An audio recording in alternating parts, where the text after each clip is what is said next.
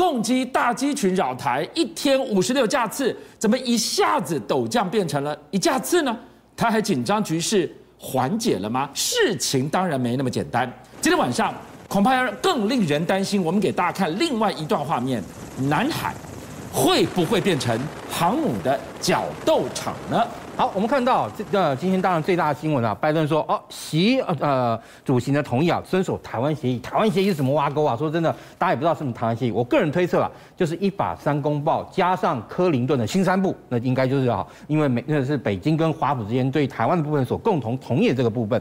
好，那另外当然也因为这样哈，我们其实我们的这个蔡总统呢，也在这个呃一个美国的媒体啊，就呃外交事务啊双月刊啊，他其实投了一篇稿。那他他投了一篇稿呢，他就说啊，他说。我们呢不寻求哈军事对抗，但是我们受威胁啊，必定全力捍卫。在某种程度来说啊，也就是说，今天我们啊，他蔡总统是表达他不愿意啊跟大陆啊，就是哈进行军事对抗，然后发生军事冲突。哎，看起来是不是有用啊？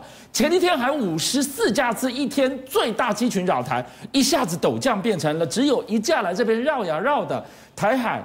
缓解了吗？哎，其实我觉得真正的原因啊，是两艘航空母舰到南部去了。不过呢，呃，同一时间呢，美国也在这个区里面放下了一个两艘的快速的呃这个作战舰。那这个快速的这个啊步速舰呢，它本身是一个什么态势呢？其实啊，美国海运司令部呢开发了这款先锋级的啊这个远征快速运输舰，它本身的这个概念哦，跟作战这种方式其实跟过去来说很不一样的。那这种啊快速作战舰是什么呢？它不是真的带带着大量的这个飞机啊，那个或那个飞弹。去，而是它能够让人员快速运输。为什么？因为美军啊，过去从这个参与国际大型的这个呃那个海外军事行动中，发现一件事情，也就是当呢，如果就是说美军要紧急的对外部署部队的时候，那时候第一大家会想到，你可以用运输机运啊运啊运啊，但是对不起啊，运输机一次才能运多少人？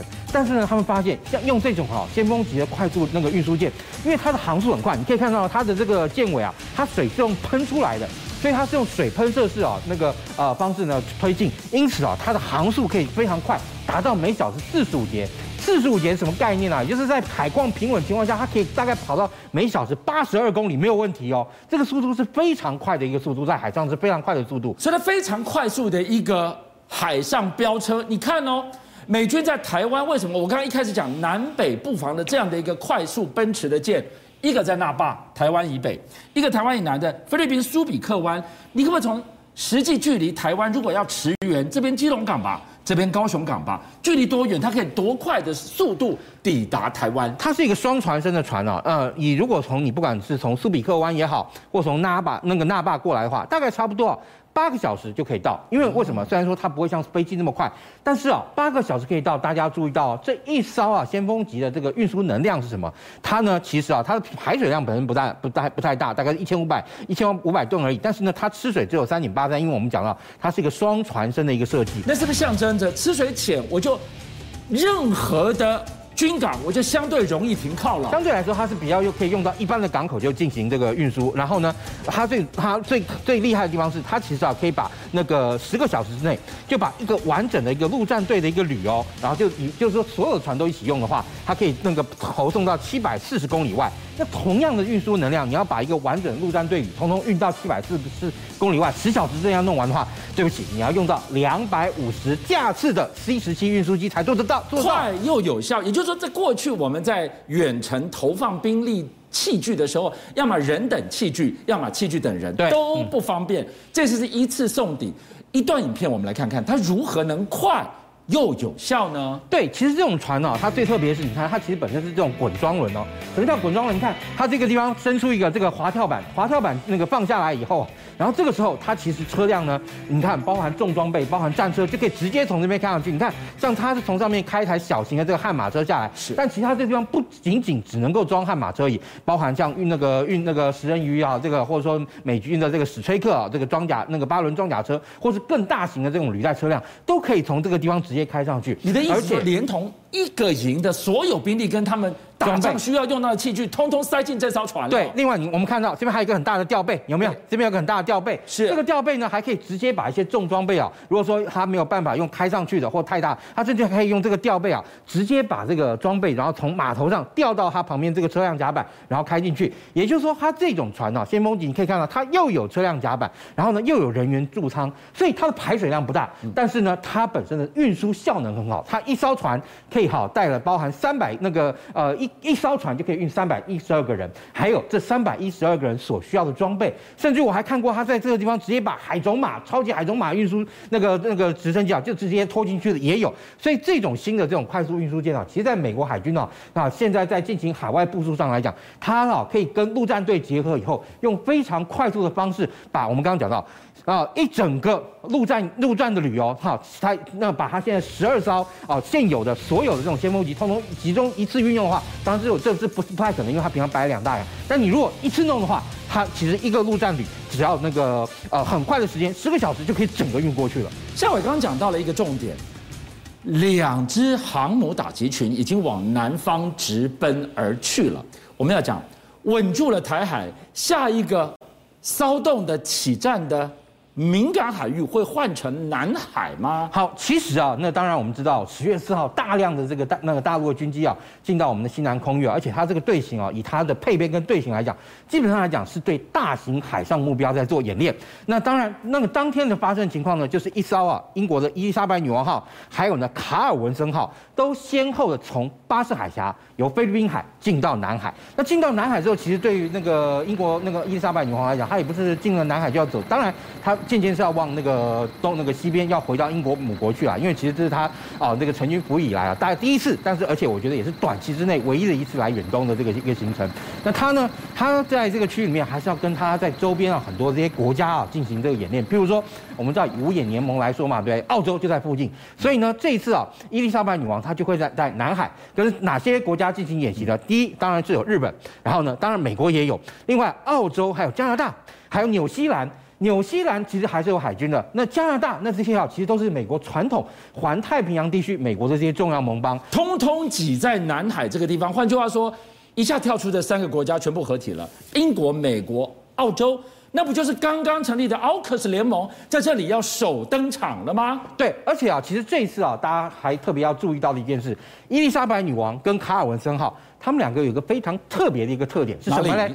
卡尔文森号，它是美国海军第一个搭载 F 三十五 C 进行海外战斗部署的舰载机联队跟航空母舰，是就上次的第二舰载机联队，第一个是配了这个 F 三十五 C 的。那另外呢，在英国伊丽莎白女王号上面，它上面其实有两个中队的 F 三十五 B 哈那个呃这个战斗机，所以也就是说这两艘好航空母舰上面加总起来有三个中队的第五代战机。这也就解释了为什么十月四号那天大陆动用到熊熊的五十六架军机的一个重要原因。我们给大家看这张图，今天包含英国、美国三个航母打击群挤在南海，这是英国的女王号。女王号绿色的点点在这里，红色这是什么？红色什么？这都是共共军的军舰，亦步亦趋跟在这里。同样的，卡尔文森号你也看到离得很近。共军也在监视着他们呢。对，因为其实我们这一次看到这次的那个演习的位置在哪里？从这个小图可以看到，其实就在菲律宾的这个东方海面。那菲律宾东方海面，大陆其实你看到离到菲律宾的东部海面也非常近哦。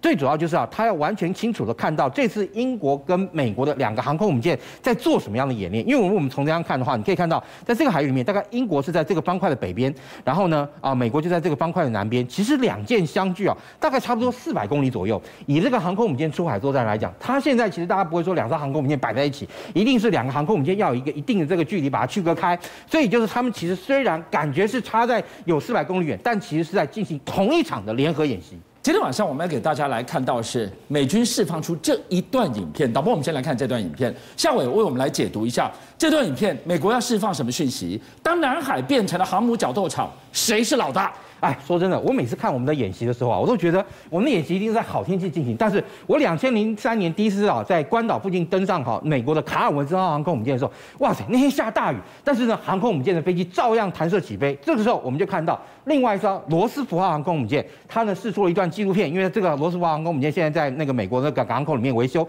但是你可以看到上面就有点像狂风暴雨啊。那狂风暴雨这些人是什么呢？这些人叫做 LSO，也就是降落信号官。降落信号官他们就在船的尾巴呢，要干嘛？去当舰载机现在进来的时候呢，他们就要帮这个舰载机啊，帮他看它的高度，然后有没有正确的在下滑道上。如果呢高度太高，他就告诉说那个低一点，低一点，然后回到下滑道。太低了，就跟他说补点油门，补点油门再上去。那个时候你可以看到整个船上在下大雨，你知道吗？而且大雨下得那么大，这时候航空母舰其实还是会摇。很多人以为说十万吨的航空母舰不会摇，对不对？我跟大家讲，绝对会摇，因为我真的被摇过。然后呢，他这个时候因为如果风雨大的时候，他说如果说船呢本身呢，因为海浪的关系会漂移耶，会漂移。如果说船呢会产生三公尺左右的漂移，或者哈重降就是前后。哦，这个那这个部分啊，如果产生两公尺的这个大小的话，你航空母舰不能起降。为什么？因为曾经发生过一件事哦，一架美军的这个熊猫的这个舰载机在小鹰号航舰上要夜降的时候，就快要飞机就要那个捕捉勾勾到了那个航空母舰的这个钢缆的时候呢，突然一个涌浪把船尾往上抬了三公尺，那船那架 F 十四就后来呢趴在那个甲板上，然后整架飞机烧起来。哦、所以说，真的这是很很很很很惊险的一个事情。那如果在这个地方南海变成了航母的角斗场？